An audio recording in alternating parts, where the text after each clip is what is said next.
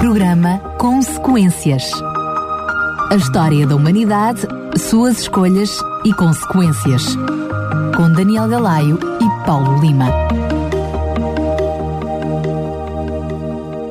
Estamos de volta para mais um Consequências. Como é habitual, tenho na minha companhia o teólogo Paulo Lima. Paulo, mais uma vez, bem-vindo. Obrigado, Daniel. É sempre um prazer estar contigo e os ouvintes.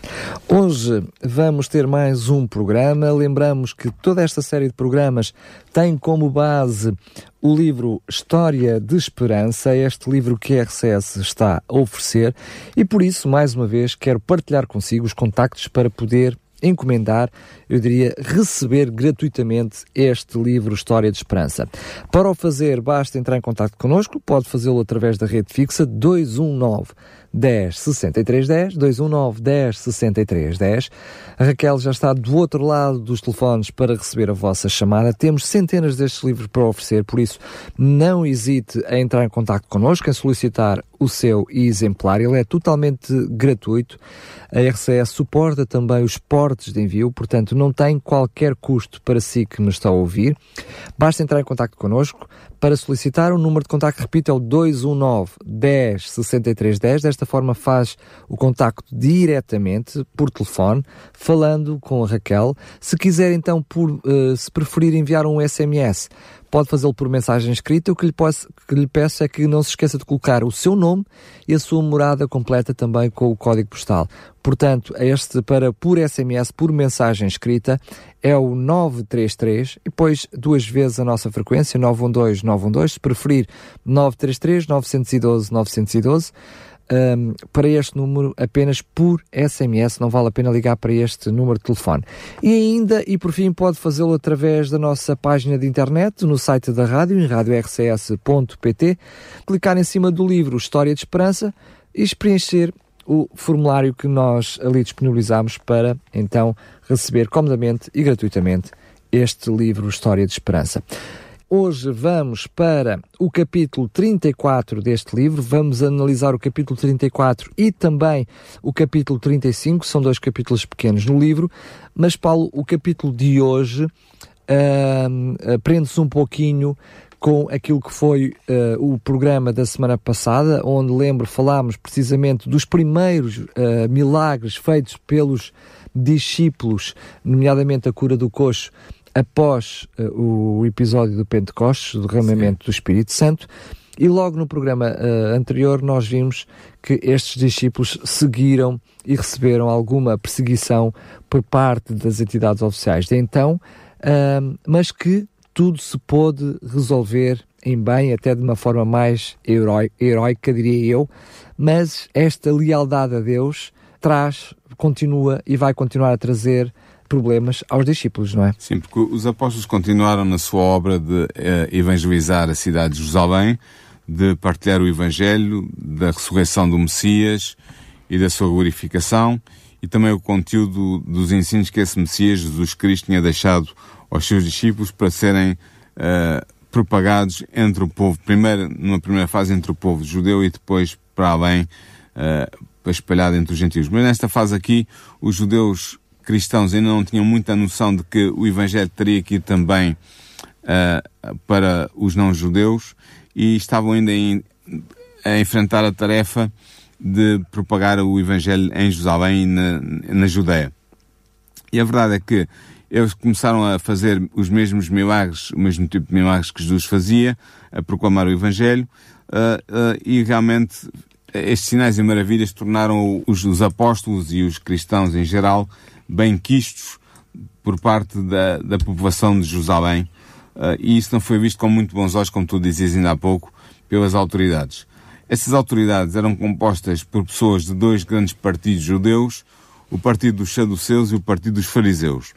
Provavelmente muitos dos nossos uh, ouvintes não têm noção uh, da divisão precisamente que havia entre uh, os judeus e o que é que tu queres dizer com isso? Sim, Uh, os saduceus eram um partido que era supostamente uh, constituído maioritariamente por pessoas da, da casta sacerdotal dos judeus, portanto, dos levitas e dos sacerdotes, eram unidas, descendentes de Arão, E, e, este, este partido era um partido muito conservador. Eles a, a, a, tinham como escritos chegados apenas o Pentateuco, os cinco livros de Moisés. Não reconheciam mais nenhum livro do Antigo Testamento como sagrado. Uh, e tinham uma certa, diremos nós hoje, limitação no que toca às suas crenças. Por exemplo, eles não acreditavam na ressurreição, uh, não acreditavam na, em recompensas ou castigos futuros numa outra vida, não acreditavam numa outra vida, uh, achavam que esta vida era a única que, que tinha, a que tínhamos acesso. Eles também não acreditavam em anjos nem em demónios uh, e tinham mais algumas regras específicas sobre a aplicação da justiça à luz dos princípios do, do Pentateuco.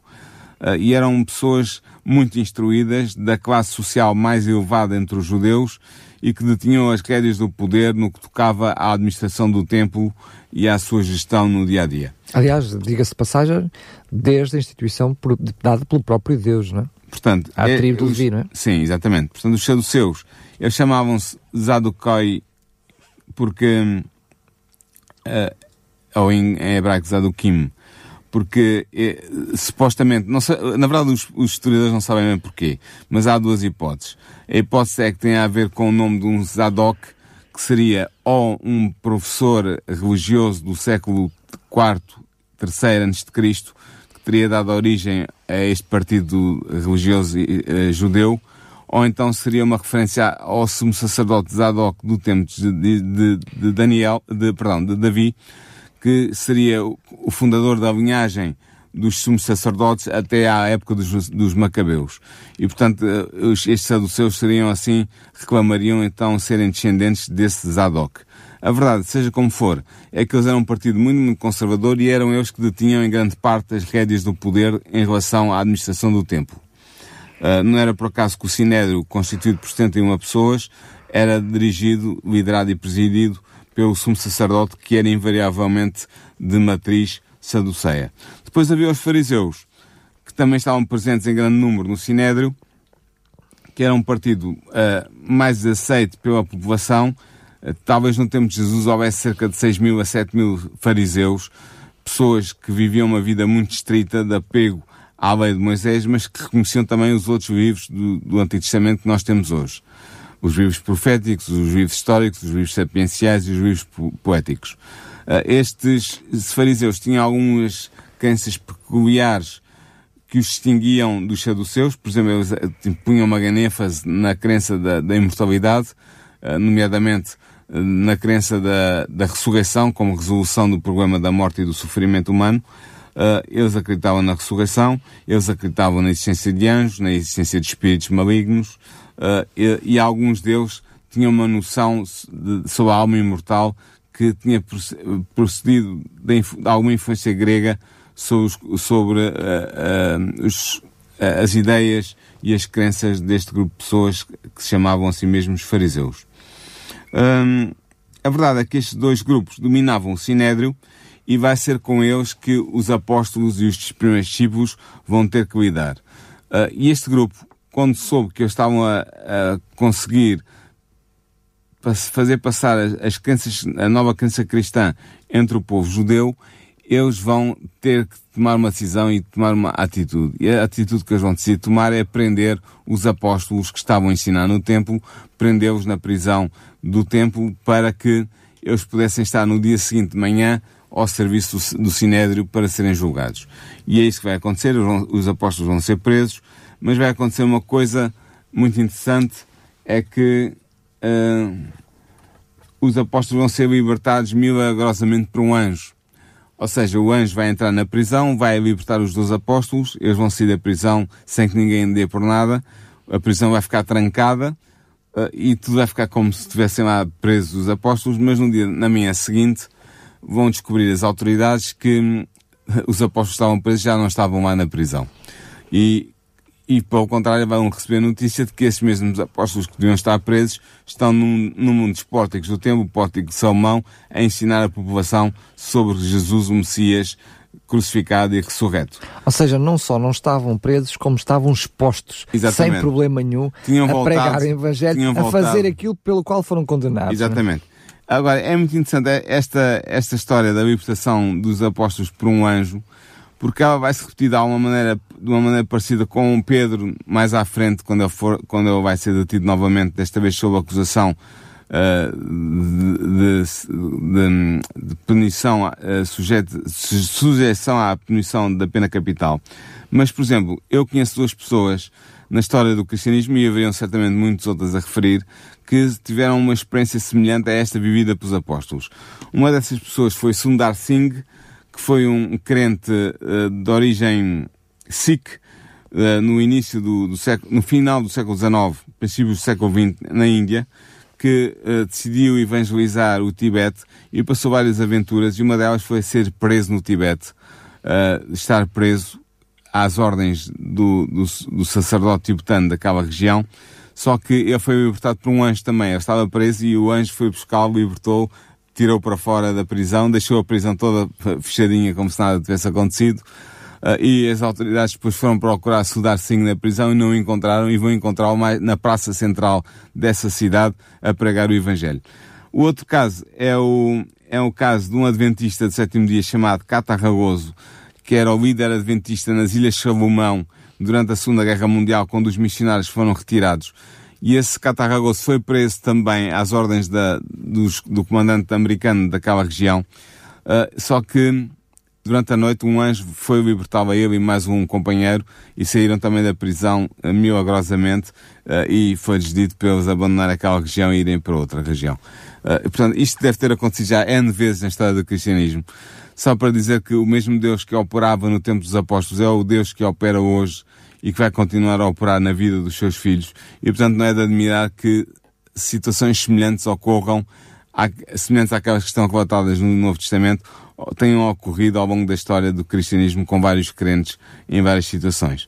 Mas portanto, estes homens, estes apóstolos foram libertados pelos anjos, continuaram a pregar o Evangelho no templo, e os sacerdotes e os príncipes dos judeus reunidos no Sinério ficaram muito estranhos, estranharam muito quando mandaram ir buscá-los à prisão e eles não estavam lá. Uh, receberam notícia que eles estavam no templo a pregar novamente, então mandaram a polícia do templo com o, o chefe do, do templo, o principal responsável pela segurança do templo, prender os apóstolos. Mas, foram prendê-los a bem, porque temiam ser apedrejados pelo povo se fizessem, usassem de violência para prender aqueles homens. Então, uh, os apóstolos foram trazidos novamente à presença do Sinédrio e dá-se o segundo julgamento dos apóstolos pelo Sinédrio. Uh, é aqui que Pedro vai ter uma frase que fica célebre na história do cristianismo, uh, que é aquela frase em que ele diz: Mais importa obedecer a Deus do que aos homens, uh, que está em Atos 5,29. Uh, e realmente Pedro vai tomar uma decisão e vai tomar uma atitude uh, representando todos os demais apóstolos de dizer, olha, é o seguinte, nós vamos continuar a pregar no nome de Jesus Cristo, mesmo que vocês não queiram, uh, e nós temos um dever para com Deus que sobre, se sobrepõe a qualquer dever que eu possa ter para com as autoridades uh, humanas que vocês representam. E, portanto, ele diz mesmo, Pedro é, é, é certeiro e é, e é direto, em Atos 5, 30 a 32, ele diz o seguinte: O Deus dos nossos pais ressuscitou a Jesus, ao qual vós matastes, suspendendo-o no madeiro. Deus, com a sua destra, o elevou a príncipe e salvador, para dar a Israel o arrependimento e remissão dos pecados. E nós somos testemunhas acerca destas palavras, nós e também o Espírito Santo, que Deus deu àqueles que lhe obedecem. Portanto, ele claramente dá a entender, ou diz explicitamente, que eles vão continuar a, a propagar a mensagem de Jesus e a propagar o nome de Jesus como o nome do Salvador uh, dado por Deus a Israel e à humanidade, pelo qual uh, os seres humanos podem ser salvos. Uh, e, portanto, o que vai acontecer é que os, os responsáveis pelo Sinédrio ficam estupefactos perante esta atitude, perante aquela atitude dos apóstolos, que eram homens simples, sem educação, sem instrução, uh, e estavam prontos a condená-los à morte. Mas Deus tem pessoas em todo o lado ao seu serviço. E também no Sinédrio havia homens bons que Deus pôde usar através do seu Espírito para ajudar os apóstolos a enfrentar a dificuldade que estava diante deles. E o que vai acontecer é que um homem chamado Gamaliel, que era um, um fariseu e um doutor da lei de grande reputação naquele tempo, era uma pessoa extremamente uh, bem vista naquela altura. O nome dele é, vem do hebreu Gamaliel, que significa Deus é minha recompensa. Ele era neto de um rabi muito, muito famoso, o Rabi Hillel, que foi um mestre de grande renome entre os judeus.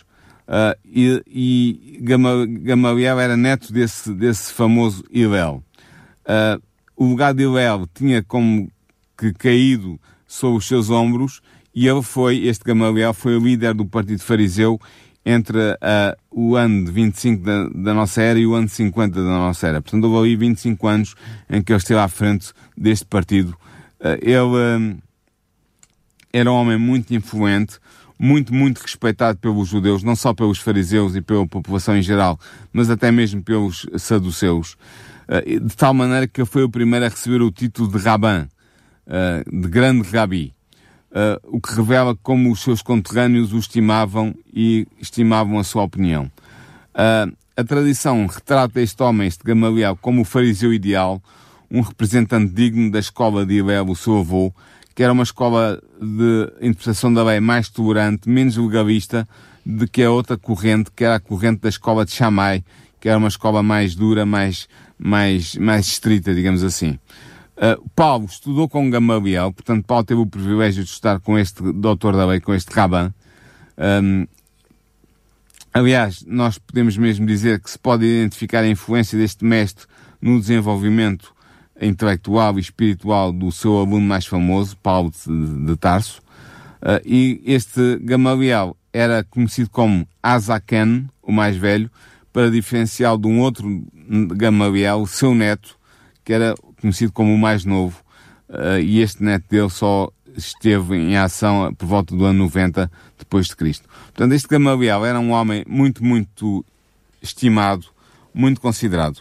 E ele vai preferir um discurso que está registado em Atos 5, versículos 35 a 39, que talvez fosse bem lermos. Porque é um discurso cheio de inteligência, cheio de prudência, é um discurso de um homem realmente guiado pelo Espírito de Deus. Ele, diz, ele dirigindo-se aos outros membros do Sinédrio, ele diz o seguinte: Varões israelitas, acautelai-vos a respeito do que haveis de fazer a estes homens. Porque antes destes dias levantou-se Teudas, dizendo ser alguém. A este se juntou o número de uns quatrocentos homens, o qual foi morto, e todos os que lhe deram ouvidos foram dispersos e reduzidos a nada. Depois deste levantou-se Judas, o Galileu, nos dias do avistamento, e levou muito povo após si. Mas também este pereceu, e todos os que lhe deram ouvidos foram dispersos. E agora digo-vos: dai de mão a estes homens, e deixai-os. Porque se este conselho ou esta obra é de homens, se desfará, mas se é de Deus, não podereis desfazê-la, para que não aconteça seres também achados combatendo contra Deus. Este Gamaliel vai dar este conselho e esse conselho vai ser seguido. É interessante ver que, que o Gamaliel tem um raciocínio muito interessante. Ele vai pegar em dois casos conhecidos, é? conhecidos no seu tempo, de pessoas que tinham-se assumido como ou como Messias, ou então como pessoas inspiradas por Deus para liderar o povo na luta contra os romanos, contra a dominação romana. É isso que quer dizer a expressão uh, que diziam que eram alguém. Ou Exatamente. seja, eles faria, falariam em nome de Deus ou Exatamente. É, era como se fosse alguém enviado por Deus. Exato. Ou um Messias ou um líder do povo enviado por Deus. E ele vai dar dois exemplos que são exemplos históricos. Um é Teudas, que é uma abreviatura de Teodorus, que, do grego Teodoros, que significa presente de Deus. Não sabemos muito sobre ele. José, um, Flávio José, o historiador romano, uh, judeu muito famoso do primeiro século, que escreveu amplamente sobre os judeus dessa, dessa época, sobre o judaísmo dessa época, ele refere realmente que há um Teudas que se, que se que, quis fazer passar por profeta e que teria persuadido grande parte do povo judeu a segui-lo. Um, só que este Teudas, segundo Gamaliel, apareceu antes de Judas de Galileia e não depois, uh, porque foi uh, um, um líder que, que aconteceu depois uh, de Judas, Judas o Galileu ter aparecido. Uh, o que, portanto, significa que há aqui uma discrepância entre, entre José, Flávio José e, e, Lucas, que não é bem, não é bem clara de como se pode ser resolvido. O que devemos perceber é que provavelmente o Teudas de Judas de, de, de, Lucas e o Teudas de Fábio José não são a mesma pessoa. Podem não ser a mesma pessoa. Exatamente. Depois há um outro. Mas desculpa lá, Roberto, mas o princípio aí mantém-se. Ou seja, a ideia que Pedro está a defender é que ele dizia que era alguém. Não, uh, Gamaliel. Desculpa, Gamaliel está a dizer, é, correto, obrigado pela correção, é que uh, ele dizia que era alguém uh, levou muita gente atrás, uh, atrás várias centenas de pessoas atrás, atrás da, da sua teoria, Sim. mas depois acabou por morrer. Exatamente. E uh, quer a sua mensagem, quer as pessoas, acabou por se perder e por Exatamente. se espalhar. E isso é acabar por acontecer nos dois exemplos, não é? O outro exemplo que ele dá é o, Judas, o exemplo de Judas do Galileu, que é um exemplo mais, mais menos complicado, porque realmente temos existiu, mais informação, temos mais informação sobre ele. Josefo, Fábio Josefo, no livro Antiguidades dos Judeus, chama-o de Galaunita, mas também diz que ele era Galileu. Portanto, há aqui uma, uma ambivalência da parte de Josefo, mas que não desmente o que Lucas está a dizer, porque Lucas diz que ele era Galileu, de facto. Uh, portanto, não há conflito entre Lucas e Josefo neste ponto. Ele foi uh, um, um líder que, o Judas o Galileu foi um líder que suscitou uma insurreição uh, cujo objetivo era conseguir a independência completa de Israel em relação a Roma. O movimento surgiu quando houve a implementação de um recenseamento para impor impostos uh, ao povo judeu, uh, coisa que Judas não pôde aceitar e os que o seguiram também não. Parece que Judas e os seus seguidores mais próximos eram fariseus, e embora o movimento tenha sido derrotado e o líder morto, ou seja, Judas acabou por ser morto pelos romanos, eles deram origem a uma, a uma nova seita, a um novo partido religioso e político entre os judeus, que é o Partido dos Zelotas. Esse partido vai ser um partido fundamental dali em diante na reação contra a sujeição aos romanos e vai ser um partido muito importante na guerra judaico-romana que vai que surgir. Dizer, acaba de ser um movimento bélico Sim, até, não é? Exatamente. A partir de 66 até o ano 70, portanto, durante aqueles quatro anos, vai haver um movimento de guerra contra os judeus, em grande parte impulsionado por este partido dos Zelotes. Eles tinham alguns outros seguidores que se chamavam chicários, porque eram pessoas que provocavam, que assassinavam pessoas influentes secretamente. Ou seja, eles aproveitavam momentos em que a população estivesse em, em, em burburinho para se aproximarem de alguns alvos bem estabelecidos e com as chicas, que eram pequenas facas curvas que os judeus usavam, eles mataram essas pessoas. E por isso ficaram conhecidos como os chicários, os, os detentores da sica. Uh, e, e, era uma atividade que hoje nós chamaríamos terrorista, que era encabeçada por este partido, Partido dos Zelotes. Mas, entretanto, Gamaliel vai dar este conselho, vai dizer, vai usar estes dois casos, o de Teudas e o de Judas o Galileu, para dizer, para lembrar ao Sinédrio que muito provavelmente era melhor nada fazer e esperar que o próprio Deus agisse, porque se os apóstolos tivessem apenas o apoio e o respaldo humano, isto iria se desfazer e, o movimento iria anteriores. acabar. Exatamente. Acabaria como os anteriores. Mas, por outro lado, uh, a origem deste movimento dos cristãos fosse divina, então uh, os fariseus e os saduceus do Sinédrio não deveriam fazer nada contra esse movimento, porque senão estariam a ser apanhados com, contra o próprio contra, Deus. lutando contra o próprio Deus. Só relembrar, porque penso que nós não mencionámos isso, quer da primeira vez, quer na segunda vez, Pedro dá precisamente uh, uh, a desculpa, porque ela é bíblica, não é? Ou seja, o próprio anjo diz-lhes que eles uh, devem ir Uh, pregar, portanto, no, no, no eles tempo, recebem sim. uma ordem do próprio Deus, sim. e mais uma vez Pedro vai dizer que importa obedecer a Deus, mais Mas, importa uh, obedecer a Deus do que aos homens. Ou seja, Pedro estava a ter a mesma atitude, estava a dizer que estava a fazer aquilo que fazia, fazia-o em nome de Deus, porque Deus lhe dizia. Exatamente. E Gamaliel está a ser, eu diria, com uh, um discurso mais do que inteligente, inspirado uh, está a ser bastante cauteloso. Aliás, ele, acho que também não falámos sobre isso, mas ele é conhecido exatamente por ser bastante cauteloso. Exatamente, sim. É a forma dele mesmo ser. Mas vai ser aqui bastante cauteloso. Mas o que é curioso é que vai encontrar uh, eco na mente de, dos restantes, não é? Sim, os outros vão acabar por reconhecer que o conselho que ele está a dar faz todo o sentido uh, e, vão, e vão acabar por abandonar a sua ideia de condenar os apóstolos à morte.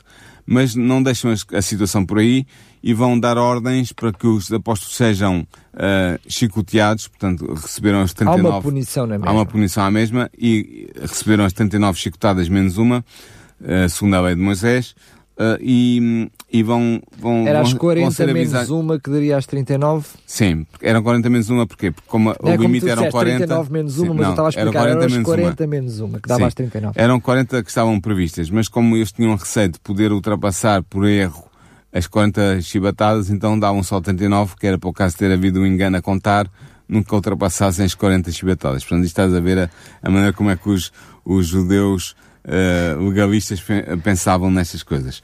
Mas eles vão, eles vão dar ordens aos, aos, apóstolos para que não voltem a pregar e a falar naquele nome, no nome desse homem. Eles não referem o nome de Jesus, mas nós sabemos que estão a falar dele. Se nós estariam sobre eles, eh, segundo a sua própria opinião, a praguejar, não é? Porque Sim. estariam a fazê-lo. E, portanto, eh, os apóstolos vão sair dali, do Sinédrio, magoados, feridos e com a ordem para não voltar a pregar, mas eles vão continuar a pregar uh, vão continuar a ensinar em público e também nas, de casa em casa, uh, a convite das pessoas que estavam interessadas no Evangelho, mas que não ousavam confessar abertamente a sua fé no Evangelho de Cristo por temor dos judeus. Ou seja, dá a primeira sensação, e, e, já ouvi até algumas pregações que, que, falavam sobre o assunto e que manifestavam, manifestavam que aqui os próprios sacerdotes, os próprios sacerdotes, os próprios apóstolos estariam receosos e, e a partir daqui passaram a ser mais cautelosos. Mas a verdade é que o texto bíblico nos diz é que as cautelas não eram por causa deles, mas sim por respeito às pessoas que não queriam exposição. Por Exatamente. isso é que se fazia na casa dessas pessoas que, que, elas não queriam exposição, não é? E também era uma maneira mais eficaz de, de transmitir o Evangelho, de o fazer expandir na, na região urbana de Jerusalém, porque não ficavam limitados a ter que anunciar em pregação pública no templo o Evangelho, mas podiam ensiná-lo uh, de casa em casa e, e Sim, assim o, aumentavam o a sua era, eficácia. Era por receio de Não era por receio de Deus, de Deus dos apóstolos, não, claro. não era. Não era uma estratégia uh, uh, mais escondida para evitar represálias, não. Depois, o capítulo 35 do, do livro que nós estamos a seguir, a história da, da, da esperança de Ellen White, uh, tem por título a Organização do Evangelho e fala brevemente de, de um problema que surgiu entre a primeira igreja, que tinha a ver com a assistência social aos pobres e às viúvas e aos órfãos da igreja. O que estava a acontecer, aparentemente sem, sem intenção nenhuma de que isso acontecesse, era que um, as viúvas helenistas não estavam a ser tão cuidadas como as viúvas dos hebreus. O que é que é isto? O que é que são os helenistas? O que é que são os hebreus? Os helenistas eram os judeus que falavam grego, um, que, não, é, não se devem confundir com os gregos. Os gregos, os helenistai, eram os judeus que falavam grego, os helenistas, e a não confundir com os helenés, os gregos, que eram pessoas de origem grega. Portanto, estes helenistas eram judeus, seguiam a fé judaica, só que por razões de terem sido imigrantes, ou eles ou os seus pais, fora da Judeia, onde se falava grego, a língua deles, a língua materna deles era o grego e não o aramaico, ou o hebreu. E, portanto, eles reuniam-se em Jerusalém, mas tinham sinagogas próprias onde se reuniam para poderem ler a escritura em grego. A escritura que eles liam era, era chamada Septuaginta, ou a escritura dos 70, que ainda chegou, que chegou até nós, é, é a tradução mais antiga do Novo Testamento, foi realizada entre o século III e o século II de. Uh, e eles tinham essa escritura própria, tinham sinagogas próprias, falavam a sua língua grega entre si, uh, iam ao templo, adoravam em grego, tinham pequenos grupos de adoração. E estes helenistas, havia parte deles que tinham aderido à fé cristã.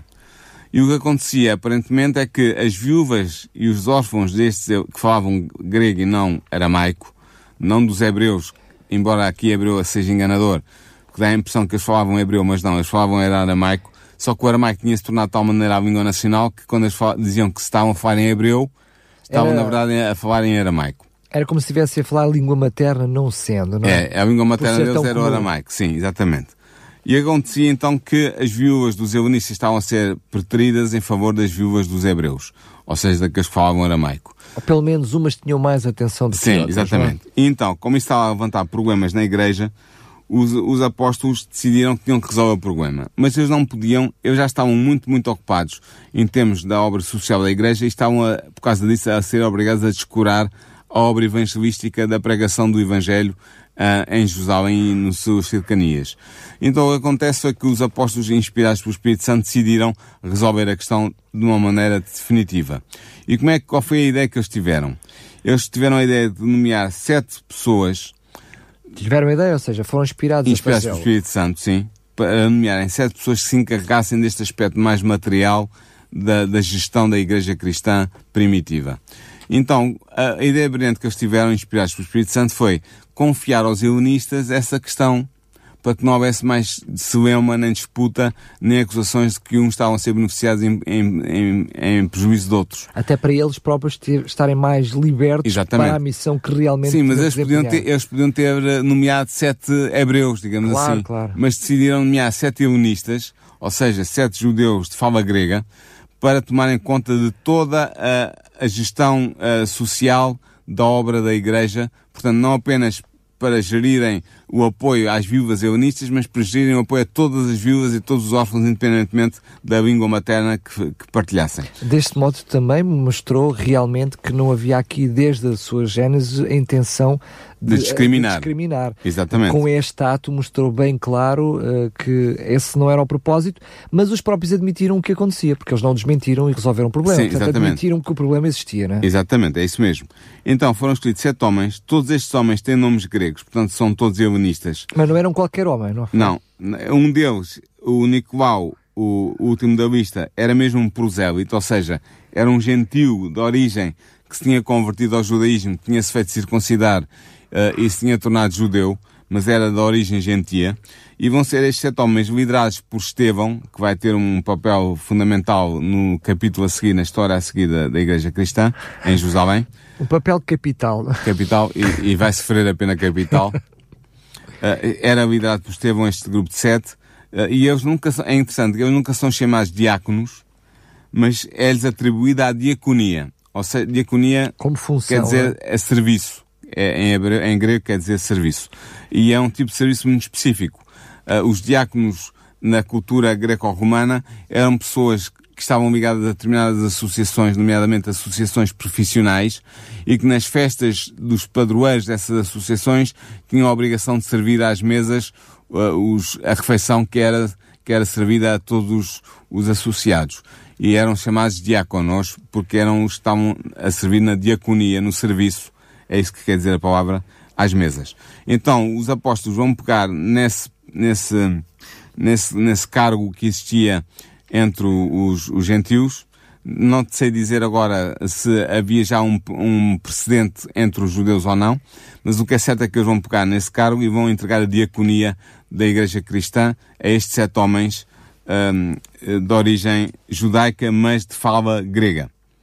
E vai ser muito interessante porque eles foram escolhidos e foram sub, uh, submetidos à ordenação, foi-lhes imposta as mãos, foram ordenados por imposição de mãos. O que é que é isso de ordenar, de fazer ordenação e impor então, as mãos? Ordenar é separar para uma tarefa específica ao serviço de Deus na Igreja Cristã e por imposição de mãos, porquê? Porque o, o, aqueles que ordenam, ou aqueles que separam para essa função, uh, impõem as duas mãos sobre a cabeça ou sobre os ombros daquele que está a ser ordenado eh, com isto fazendo simbolicamente a passagem da transmi ou a transmissão desse, hum, dessa função para aquela pessoa que está a receber a ordenação. Mas uh, uma coisa curiosa é que muitas vezes nós podemos uh, ser levados a pensar com este episódio que uh, os apóstolos tinham a missão de pregar e de ensinar Sim. e que estes uh, sete homens tinham a função de servir. Mas a verdade é que eles mantinham-se, até porque sabemos isso, por exemplo, do próprio Estevão, mantinham-se a ensinar e a pregar também. Sim, e Filipe a... também, o evangelista, ah, vai ser conhecido como o evangelista, também teve uma forte atividade uh, missionária. Sim, eles não eram apenas para servir às mesas, eles, tinham, eles estavam ungidos pelo Espírito Santo de Deus e, portanto, não estavam excluídos de ensinar a fé cristã, pelo contrário, estavam plenamente qualificados para instruir outros na verdade e faziam isso, sobretudo, eu diria, entre os, os helenistas, porque eles, como conheciam a língua grega, podiam alcançar precisamente os, os, judeus gregos, de fala grega. E realmente é isso que vamos ver no capítulo seguinte, no capítulo 6, Estevão fazer, porque logo a seguir à instituição, ao relato da instituição dos diáconos, é-nos relatada a história de Estevão como o primeiro mártir da Igreja e é dito que ele, que ele disputava ou, ou discutia a questão do, do cristianismo com os judeus helénicos que estavam nas sinagogas helénicas de Jerusalém. Portanto, ele é, é muito credível e, é muito, faz todo sentido que estes sete homens tenham sido também evangelizadores daqueles judeus que falavam grego e não aramaico e que, portanto, que eram seus compatriotas não só em termos de origem nacional, mas também em termos de língua falada. E realmente vemos, vemos Estevão fazer isso e certamente os outros seis fariam também, porque nós vamos ver, como eu já disse, mais à frente, eh, no relato de Atos, eh, Filipe, o segundo nomeado na lista, ser chamado o evangelista e ter um papel muito ativo na disseminação do evangelho, nomeadamente em Samaria, onde o evangelho entrou pela sua mão. Portanto, estes homens não foram escolhidos apenas para tratarem dos negócios da Igreja, dos negócios seculares da Igreja, mas também ficaram designados para serem operários do Evangelho, para ensinar a verdade uh, e foram grandemente abençoados por Deus nisso mesmo. Estamos a chegar ao final. Eh, é assim, eu não sei se vale a pena perguntar-te uh, qual é o assunto do próximo programa, porque tu de alguma forma já, já, já deixaste a pista, não é? Vamos falar Sim. sobre Vamos falar sobre Estevão, Estevão, sobre o seu testemunho e sobre a sua morte de, de mártir. Vamos falar sobre o primeiro martírio uh, da Igreja Cristã, o primeiro mártir Estevão, e vamos ver como é que a perseguição que, su que surgiu por uh, ocasião do martírio de Estevão vai impulsionar a Igreja Cristã para espalhar o Evangelho para fora de Jerusalém. Muito bem, então eh, quero, antes de terminar este programa, dizer-lhe duas coisas. A primeira é que não só este, mas todos os outros programas que hum, temos feito da História de Esperança com o, o título do programa Consequências, portanto, o programa chama-se Consequências, que é com base no livro História de Esperança, está disponível em podcast para poder ouvir, reouvir, as vezes que quiser. Portanto, está disponível no separador Programas, no site da rádio, em radiorcs.pt. Pode até fazer o, download e depois ouvir quando uh, puder, sem ser uh, online, ou então online pode ouvir em qualquer hora, em qualquer momento, em qualquer lugar. Depois também quero lhe dizer que temos o livro História de Esperança, que está a servir de base a, este, a estas nossas conversas, a este programa, para lhe oferecer. E é simples para o receber. Não tem que fazer nenhuma. Uh, responder nenhuma pergunta, fazer um passatempo, nada disso. Basta ligar para nós dar o seu nome, o seu contacto e imediatamente nós enviamos para si, completamente gratuito, o livro História de Esperança. Pode fazê-lo de várias maneiras, ou ligando já para nós, através do 219 10 63 10, 219 10 63 10, em horário de expediente, visto que este programa passará também noutros horários em outros dias, mas pode fazê-lo também através eh, de SMS por mensagem escrita para o 933 912 912, portanto 933 912 912, é fácil, é a nossa frequência 991.2, ou então também através do site da rádio em radiorcs.pt, clicar em cima da capa do livro que diz História de Esperança e preencher o formulário com o seu nome e sua morada para que o possa receber gratuitamente e comodamente em sua casa. Resta-me despedir do Paulo Lima, agradecer mais uma vez a presença. Marcamos encontro para o próximo programa. Até então, até lá. Programa Consequências. A história da humanidade, suas escolhas e consequências. Com Daniel Galaio e Paulo Lima.